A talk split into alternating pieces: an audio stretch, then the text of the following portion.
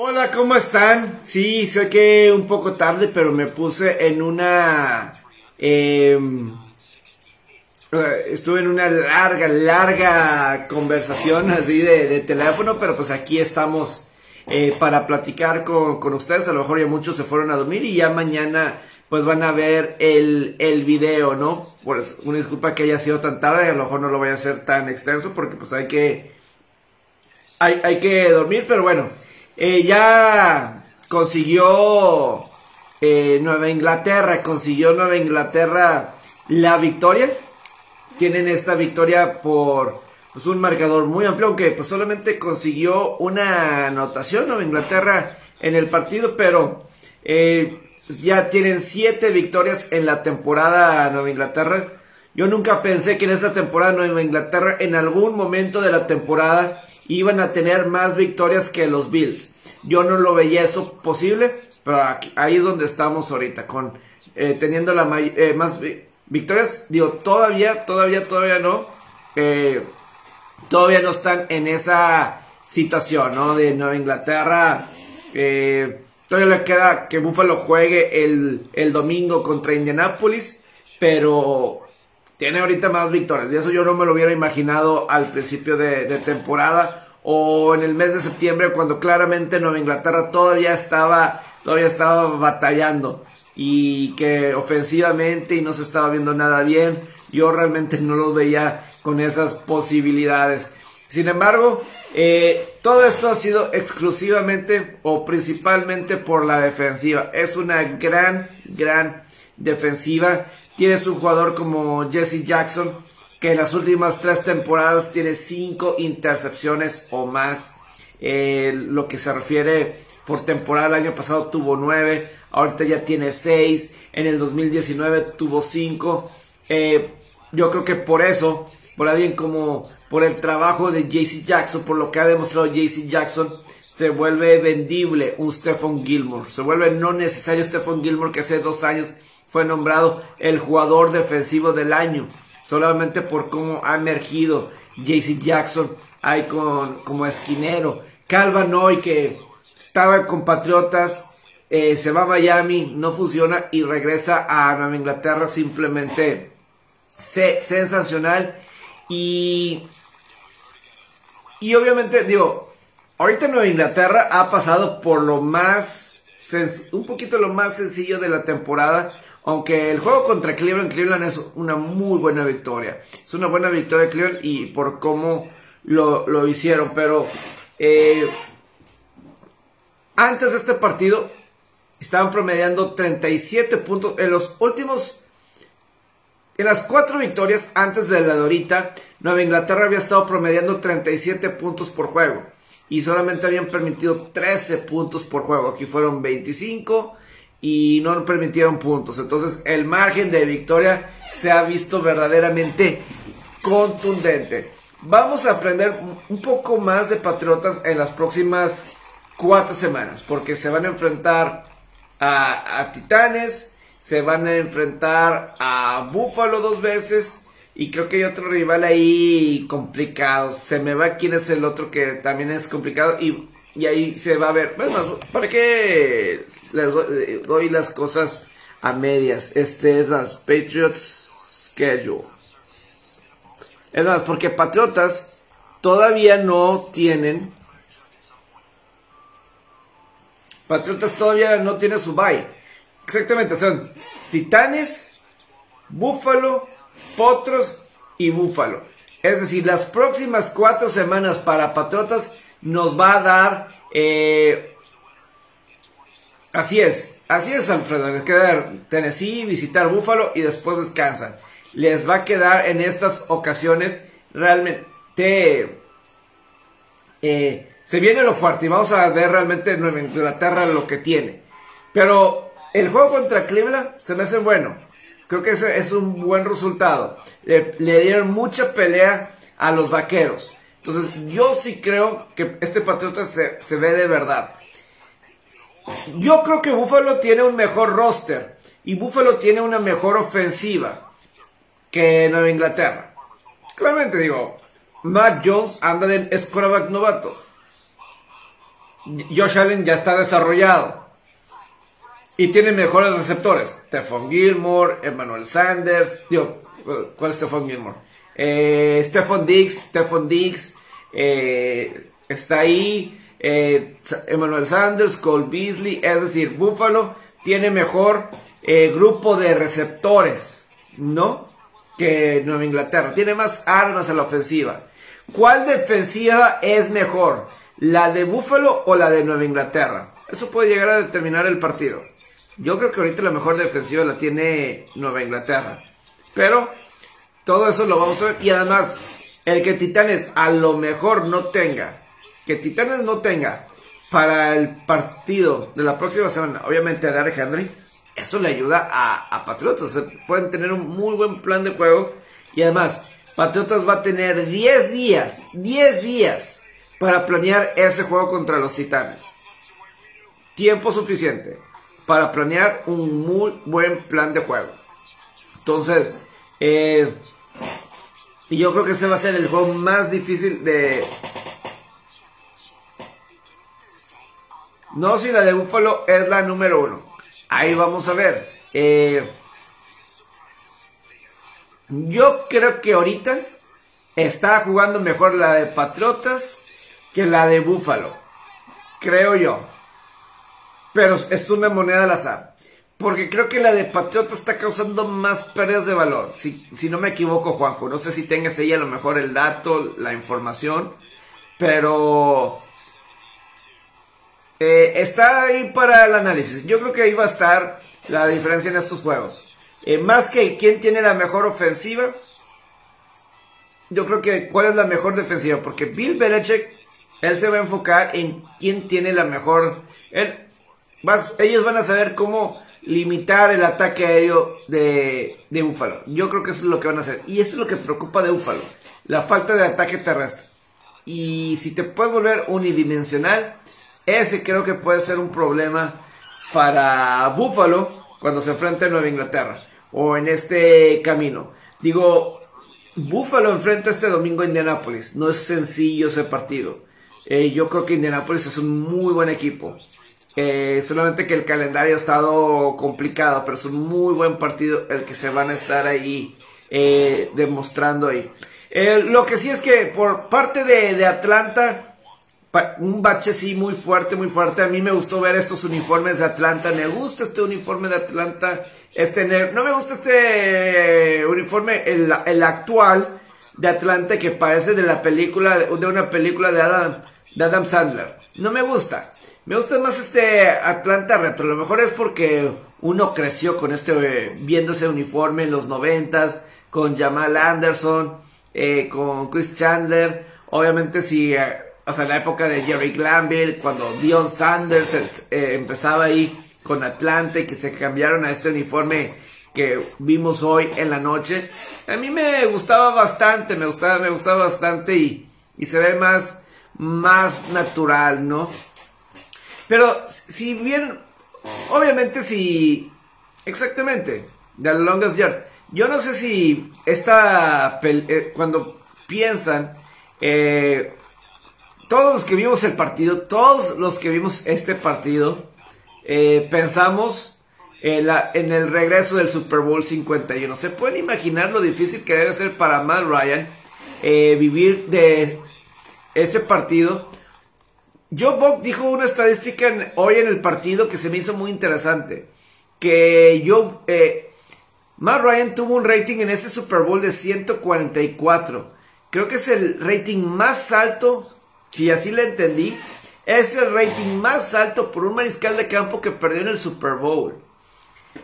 Y hay, eh, y eso pues tiene que ser algo muy doloroso. Imagínate tener, tener el mejor rating por un coreback perdedor en un supertazón.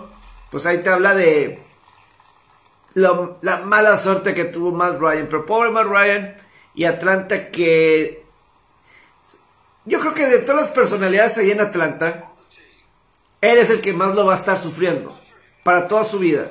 Porque él es el mariscal de campo. Entonces, él es la imagen de ese equipo de Atlanta. Él es la imagen. O sea, no le van a estar preguntando, no sé si de Walter Freeman bueno, Kyle Shanahan, probablemente Kyle Shanahan, eh, coordinador ofensivo ahora head coach en San Francisco, él es alguien que también va a ser recordado siempre, siempre de esas caídas en supertazones. Lo vemos, o a lo mejor eh, Dan Quinn, eh, que ahora el coordinador ofensivo de Dallas, que era el head coach en Atlanta. Yo me imagino que ellos van a ser los que van a estar eh, teniendo que responder todo el tiempo. Los linieros ofensivos, no sé, un Alex Mack o alguien así por el estilo. Bueno, si alguien le menciona, ah, él, este estuvo con Atlanta en esa vez que perdieron el supertazón, que dejaron ir esa ventaja. Yo creo que será eh, de las veces, porque pobre Ryan sí va a tener que estar respondiendo una tras otra, tras otra, tras otra, tras otra. Y no sé si vieron en redes sociales, no sé si se percataron, pero a mí me dio mucha risa que al parecer ahorita, yo no sé si ya empezó, no sé si empezó ya, pero que ahorita, eh, cuando estoy grabando y cuando estoy en el Facebook Live, que hay un, eclipse lunar parcial y que es el, la más, una que va a durar 3 horas y 28 minutos. Este eclipse parcial lunar. Y que es el más largo eclipse parcial lunar que ha habido como en más de 500 años. Creo que desde 1440 y tantos febrero, creo que 8 de 1444, una cosa así. No se había dado un eclipse eh, no se puede ver, está súper nublado. Sí, porque al parecer es el eclipse más largo parcial desde los 1400 y no va a haber otro, sino en otros 628 años. Así, este tipo de, de, eclipse lunar. Lo curioso, eh, y todo el mundo se agarró con eso, es que, que va a durar este eclipse 3 horas y 28 minutos. Es decir, 3.28 o 28-3, es decir, el marcador con el que Atlanta estaba al frente de Nueva Inglaterra en ese Super Bowl 51 28-3. Para siempre, siempre que vean 3-28, siempre se van a acordar de Atlanta, siempre, siempre, siempre. Es más, en el juego de Dallas contra Atlanta de este domingo pasado, llegó a estar el marcador 28-3 y la gente contra Atlanta y constantemente la gente le estaba mandando memes, comentarios, etcétera, recordando el 28-3. Bastante curioso. Hasta la cuenta de, de Twitter de Atlanta, de los Falcons, dice, yeah, we know, we know. Sí, ya sé, ya sabemos, ya sabemos. Y pues ahora resulta, yo no sé qué tanto la NFL estudie alguien que programe los calendarios, ¿quién estudia astronomía. No sé si haya alguien, ¿no?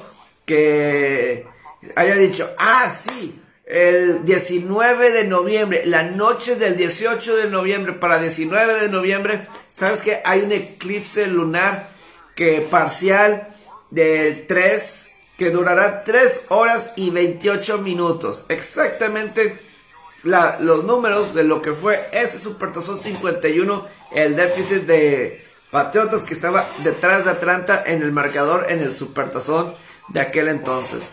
Eh, bastante... Eh, o sea, la verdad, en los supertazones, voy a decir, en los últimos 10 del 13, 14 años de supertazón, las imágenes, siento que está un poco chueco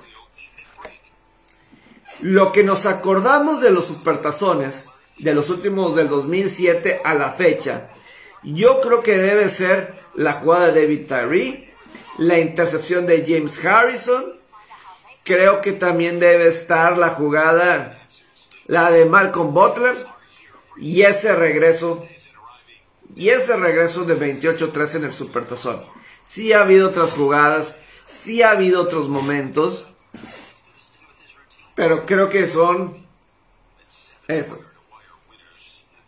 Yo creo que son, son esas en lo, en lo particular. No sé qué es lo que opinen, qué es lo que opinen ustedes al, respecto. Pero bueno, esa es la, cuestión de, Atlanta en este supertazón, en este partido de la semana que ya empezó. Eh, quiero ir con ustedes con los temas a seguir en esta temporada, semana 11 de la temporada del NFL. Quiero poner el calendario de los juegos de NFL de, de hoy, de esta semana, y cuáles son los las historias a seguir, las eh, por cierto, ya vieron lo de. Bueno, cuando lleguemos al tema de, de, Tampa, lo voy a tratar el tema de Troy Brown, de Antonio Brown, acabo que es al final. Indianapolis contra Buffalo. El año pasado, el año pasado, ese fue el juego de comodín. Ahí fue cuando Buffalo ganó su primer juego de postemporada desde 1995, cuando Buffalo venció a los Potros. Fue el último juego de Philly Rivers en la NFL y fue un juego bastante cerrado. Fue un juego bastante, bastante cerrado. Yo espero un juego un poco más ofensivo porque el perímetro de Indianapolis no ha estado funcionando. Como se esperaba. Como se esperaba. Pero yo creo que, o sea, ahí está ese Y sobre todo de Buffalo, tratar de igualar el número de victorias de Nueva Inglaterra. Creo que eso es. Y obviamente la historia de Frank Reich, regresando a Buffalo otra vez, donde fue mariscal de campo suplente, donde fue un buen mariscal de campo suplente. Yo creo que Frank Reich es uno de los mejores corebacks suplentes en la historia de la NFL. Mejores corebacks suplentes, ¿ok? ¿Saben a lo que me refiero con mejores corebacks suplentes? O sea, tenemos eh, este, digo, vemos, por ejemplo, selecciona a Aaron Rodgers, entra ni más ni menos que Jordan Love y no pasa nada. Eh, pero de repente puede haber corebacks como un Ryan Fitzpatrick o, o voy a decir, Jason Garrett era un buen mariscal de campo suplente, ¿me explico? Eh, creo que son buenos corebacks suplentes. O creo que en la actualidad, ¿quién es un buen coreback suplente? Creo que Case Keenum es un buen coreback suplente. Trevor Simeon puede ser que también sea un buen coreback suplente. Ahorita en la actualidad, ¿cuántos buenos corebacks suplentes realmente hay? ahorita en la NFL. Así que tú dirías, para algunos que otros partidos. Eh, así que, digo, en Tampa está Blake Griffin, pero, eh, Blake Griffin, este... Ah, ¿cómo se me va este coreback que... Blaine Gabbert, Blaine Gabbert, Blaine Gabbert, Blaine Gabbert. Eh, creo que Brandon Allen de Cincinnati a mí me gusta como coreback suplente. Creo que es bueno. Eh, por ejemplo, Marcus Mariota está de suplente en Raiders, pero a mí no se me hace Marcus Mariota de coreback suplente. Yo no lo, yo no lo veo así. A lo mejor se convierte en eso. Pero yo no veo a Marcus Mariota como un coreback suplente. No lo veo, no lo veo. A lo mejor se convierte en eso. Pero ahorita no lo puedo incluir así de que, ah, buen coreback suplente. Pero son un Josh McCown. Josh McCown es un buen coreback suplente lo sigue en su carrera. Cuando la cuestión de corebacks suplentes, yo creo que lo podemos ver con un Frank Wright. No son corebacks que te van a. Si le das el papel de toda una ofensiva durante toda una temporada, no te va a dar.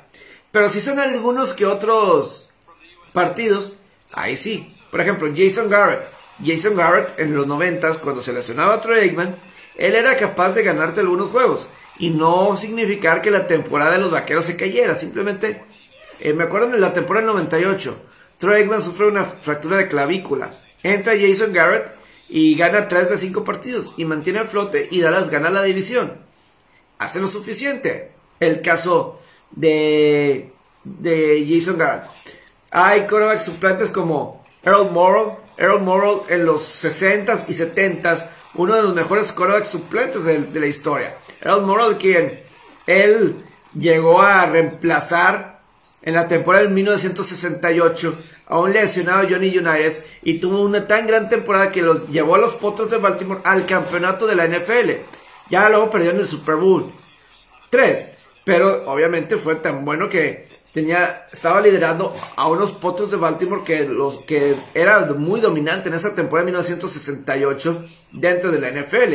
Y luego, años más adelante, eh, es más, luego en el Supertazón 5 eh, está Johnny Unitas con fotos de Baltimore, coreback eh, titular, y se lesiona Johnny Unitas en el Supertazón 5.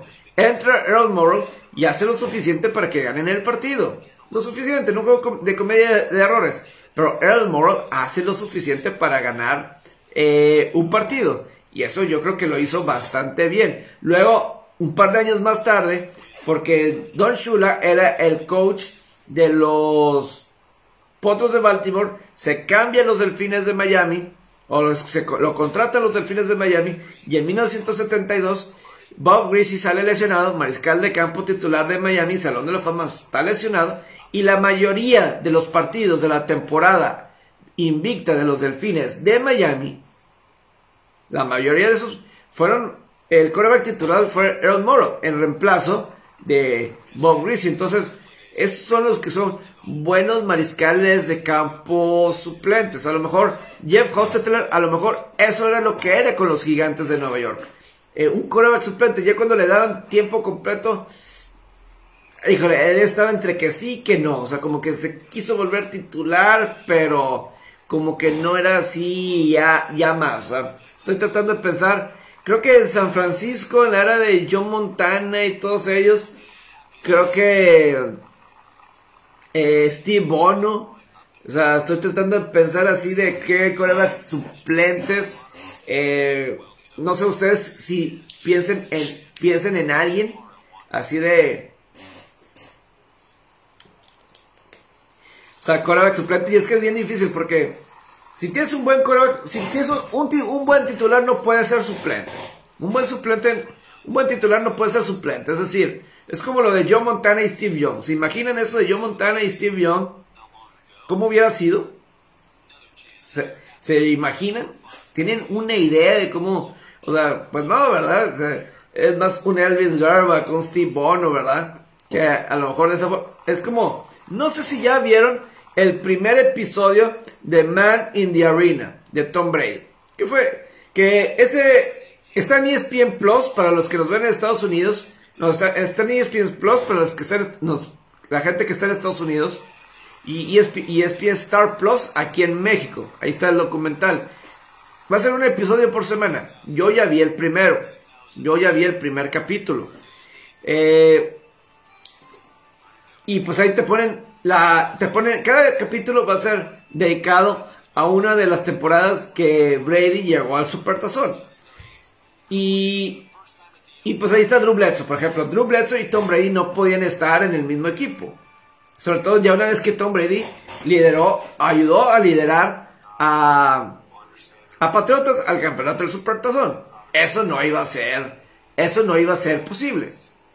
Claro que no, porque Bledsoe era un coreback titular. Él sabía que él era un coreback titular. Entonces, se lo cambian, lo terminan cambiando a Buffalo, porque ya iba a ser el equipo de Brady, ¿verdad? Eh, o por ejemplo, cuando llegue Kurt Warner, cuando llegue, cuando llegó, estaba Kurt Warner y Trent Green. Trent Green se lesiona en la pretemporada en 1999 con los Carneros de San Luis. Entra Kurt Warner, los lleva al campeonato. Eh, ahí está Trent Green. Un año así de suplente, pero tarde o temprano Trent Green iba a tener su oportunidad en otro lado. Y pues los dos eran titulares. Y Kurt Warner, él siempre se vio Kurt Warner. Kurt Warner siempre se vio como titular. Por eso, o sea, cuando estaba con los gigantes y estaba con Eli Manning y que Eli Manning es la primera selección y está Kurt Warner, eh, Kurt Warner no iba a querer ser suplente toda la vida. Entonces prefirió buscar al otro lado en Arizona que iba a ser el titular. Y llega Matt Leinart en Arizona y Warner no se iba a dejar. Warner no se iba a dejar que no ser titular. Me explico, o sea, hay, hay quarterbacks que no. Por eso cuando todo esto empezó porque estoy con las historias de, de, la semana, ¿verdad? De, seguir, ¿no? Y menciona de Frank Wright regresando a Buffalo y entonces salió todo este tema de quarterbacks suplentes en la NFL. Y tanto a la actualidad y, y reciente, ¿no? Eh, por ejemplo, o sea, yo sí creo que Cleveland tiene un buen quarterback suplente en el caso de, específicamente de Case Keenum. Creo que Houston, un mejor equipo, Taro Taylor sería un buen quarterback suplente. Eh, y yo creo que ahí sí, porque es un... Eh, por ejemplo, un Tony Romo. Tony Romo ya no iba a poder ser suplente de, de Dak Prescott. Ya no, ya no estaba en esa onda, ya no estaba en ese rubro. Me, me explico. Eso es lo que yo siento yo en lo particular.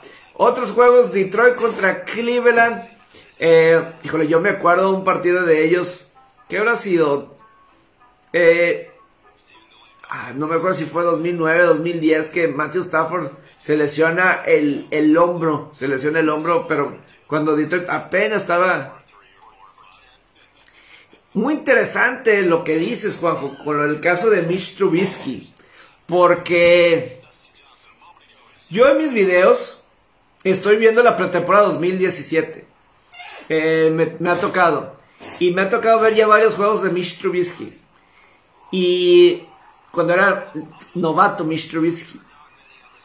Y luego me acuerdo el final de la temporada pasada.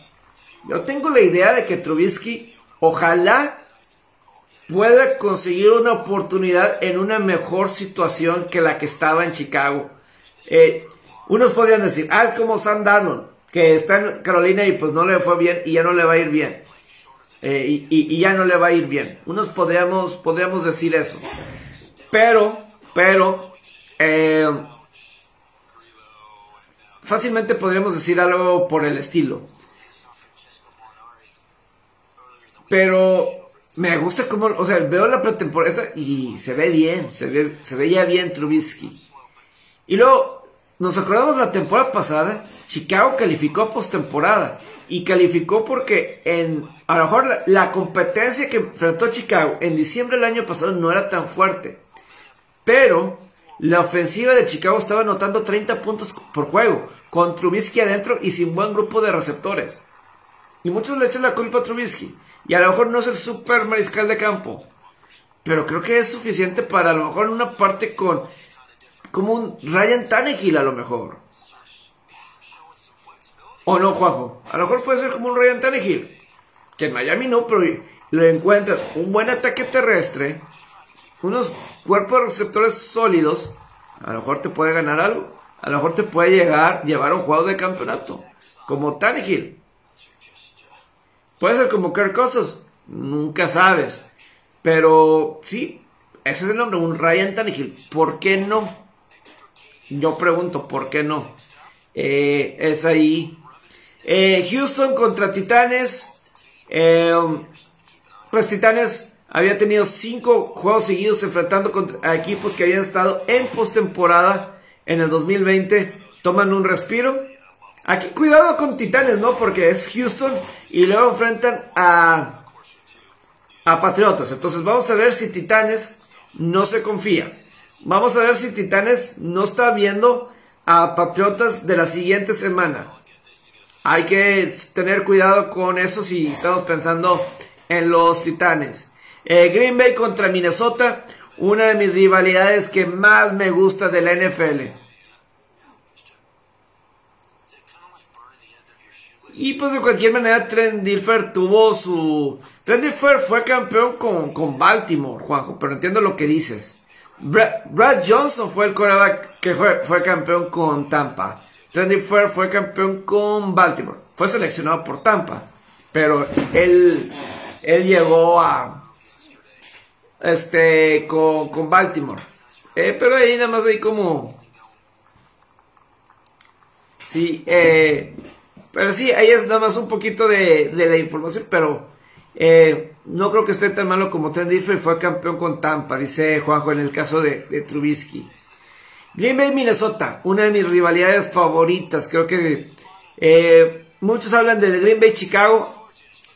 En los últimos 30 años, siento que ha habido juegos más importantes entre Green Bay y Minnesota que el Chicago Green Bay. Por ejemplo, las épocas de Randy Moss cuando estaba llegando que destronan a Brett Favre y a los empacadores. Luego Dante Culpepper y Green Bay. Y luego Adrian Pearson y Green Bay tuvieron juegos de playoff eh, varias veces.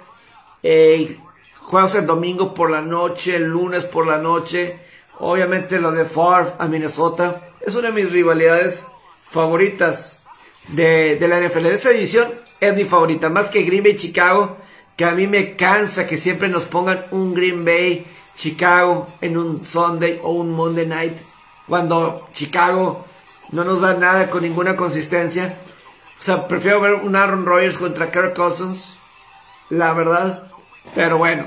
Miami contra Jets. Joe Flaco. De quarterback titular. Regresa de quarterback titular. Que por cierto. Hoy se supo Joe Flaco. Que no está vacunado. Que no estaba vacunado contra el COVID. Y, y pero que no quiso dar ninguna explicación. Porque no quiere ser una distracción. Se enteraron que no estaba vacunado contra el COVID. Porque tenía cubrebocas al momento de dar conferencia de prensa. Santos, Filadelfia. Esta es otra historia del morbo. Washington contra Carolina, ¿no?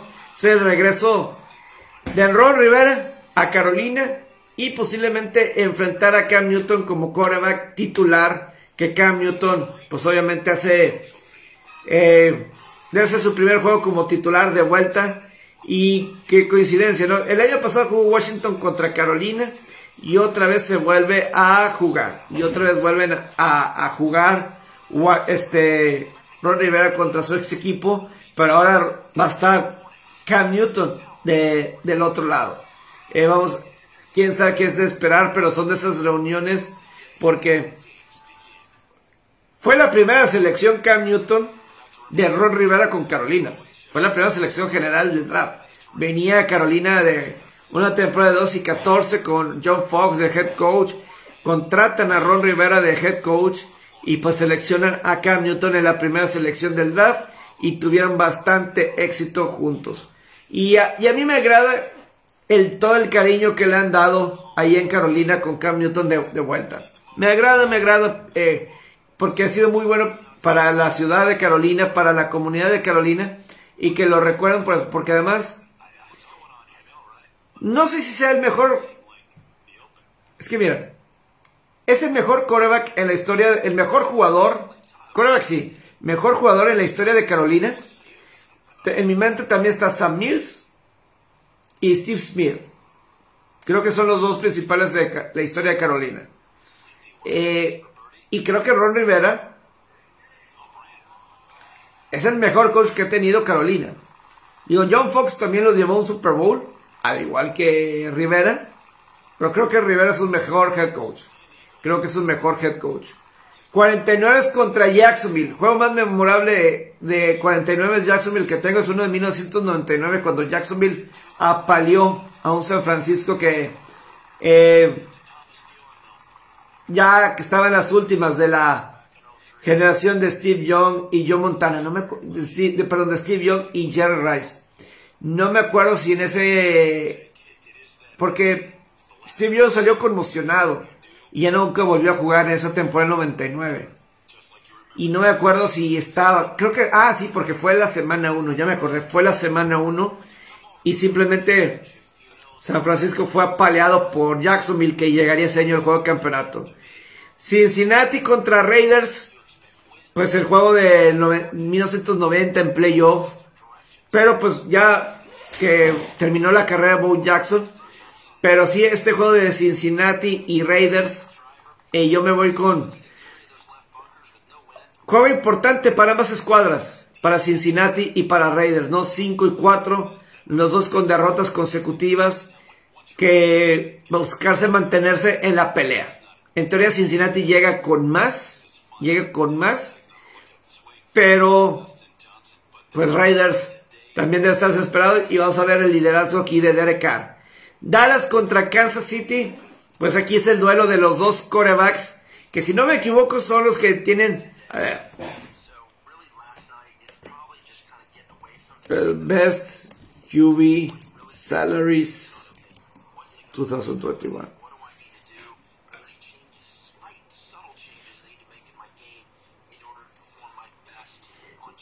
Va a ser un juego de, de dineros. Fíjate, aquí estoy viendo los jugadores que ganan más dinero en la posición de corebacks en el 2021. A ver.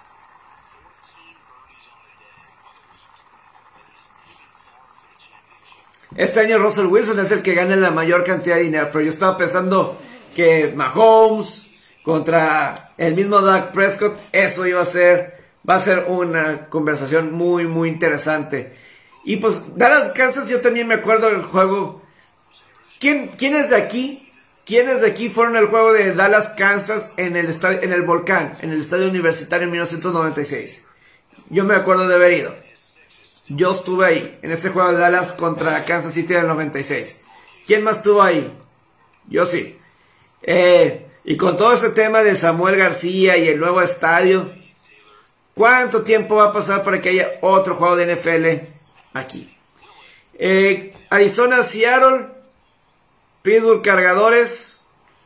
Eh, Pittsburgh Cargadores, pues, juego campeonato del 94. Y ha habido otros juegos importantes, sobre todo cuando estaba Ben Roethlisberger y Philly Rivers, eran muy, muy buenos partidos. Gigantes contra Tampa, el año pasado se enfrentaron el lunes por la noche y ganó de milagro Tampa cuando detuvieron una conversión de dos puntos. Ayudado un poquito por los árbitros. Eh, beneficiados un poquito. La llamada al final resultó hacia su favor. Eh, híjole, ya tengo mucho sueño, ya me tengo que dormir lo de lo de Antonio Brown. Vamos a ver qué pasa con qué tan cierto es la expansión de la NFL. Pues Juanjo, sí se ha venido platicando bastante. Bueno, lo, este, este tema de la expansión salió porque Pat McAfee le hizo esa pregunta a Ian Rapoport del canal de la NFL. Lo dijo porque expandir la temporada a 18 juegos y además, además, ¿por qué no expandir a cuatro franquicias más? Y ahí estaban mencionando San Luis, San Antonio, Toronto y Londres. Y luego yo vi hoy en ESPN aquí en México que decían Ciudad de México como opciones para esos. Eso sería, yo creo que sí habría mucha diferencia ya con tantos diferentes grupos de jugadores. A ellos, dijo, no sé, no sé si se puedan crear 36 equipos realmente competitivos de fútbol americano. Es lo que yo no sé. Es lo que yo en lo particular no, no sé. Pero quiero terminar. Digo, está lo de Shohei Ohtani. Muy buen juego de este, este MVP merecido lo de Shohei Ohtani.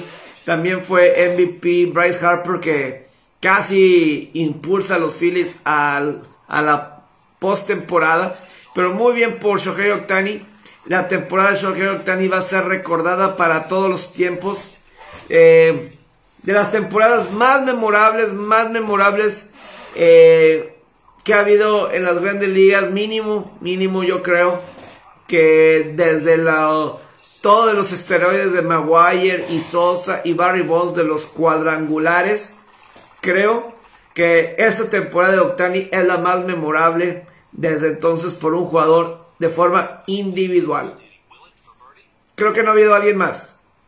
Y con todos los cuadrangulares, más de cuarenta y tantos, eh, el mejor pitcher de los angelinos, casi llega a las 10 victorias, no me acuerdo si llegó a las 10 victorias, pero claramente bien merecido que fue el juego de estrellas, bien merecido el premio del jugador más valioso y ojalá lo veamos algún momento en postemporada jugando como lo vemos ahorita, que es bateando y pichando. Pero aunque ya no vuelva a tener una temporada combinada como siempre, pero como este 2021. Pero sin lugar a dudas, esta temporada, Octani, me estoy tratando de acordar de otra temporada individual, memorable, por un jugador que captivó tanto a la gente.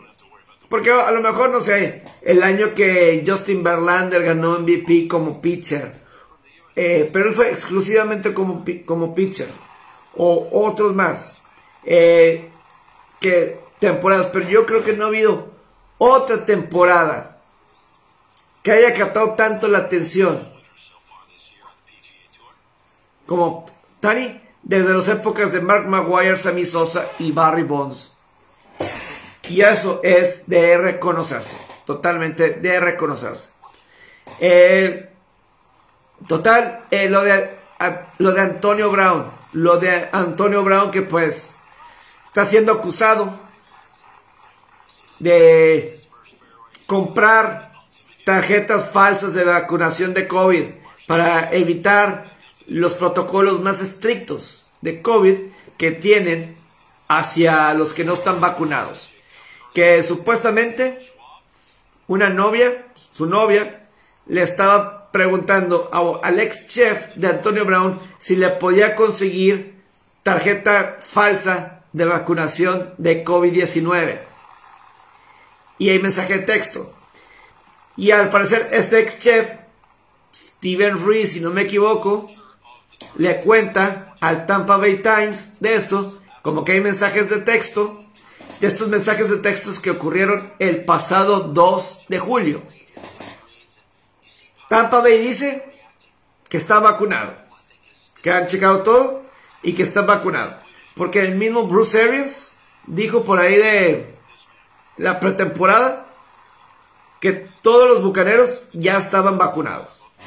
Que ya estaban vacunados. La NFL va a investigar, va a investigar, pero, pero, pues sí, obviamente es una cuestión que parece ser delicada con lo de Antonio Brown. Falsificar. Y todo esto pasó porque, al parecer, el chef se peleó con Brown porque Brown, al parecer, le debe 10 mil dólares. Y no le pagó 10 mil dólares. Entonces, como que ahí la relación y ahora el ex chef se está quejando con la prensa. Ya me voy. Un este, nueve victorias, 3-18. Bastante, bastante interesante. Los dejo. Que tengan un excelente fin de semana. Saludos.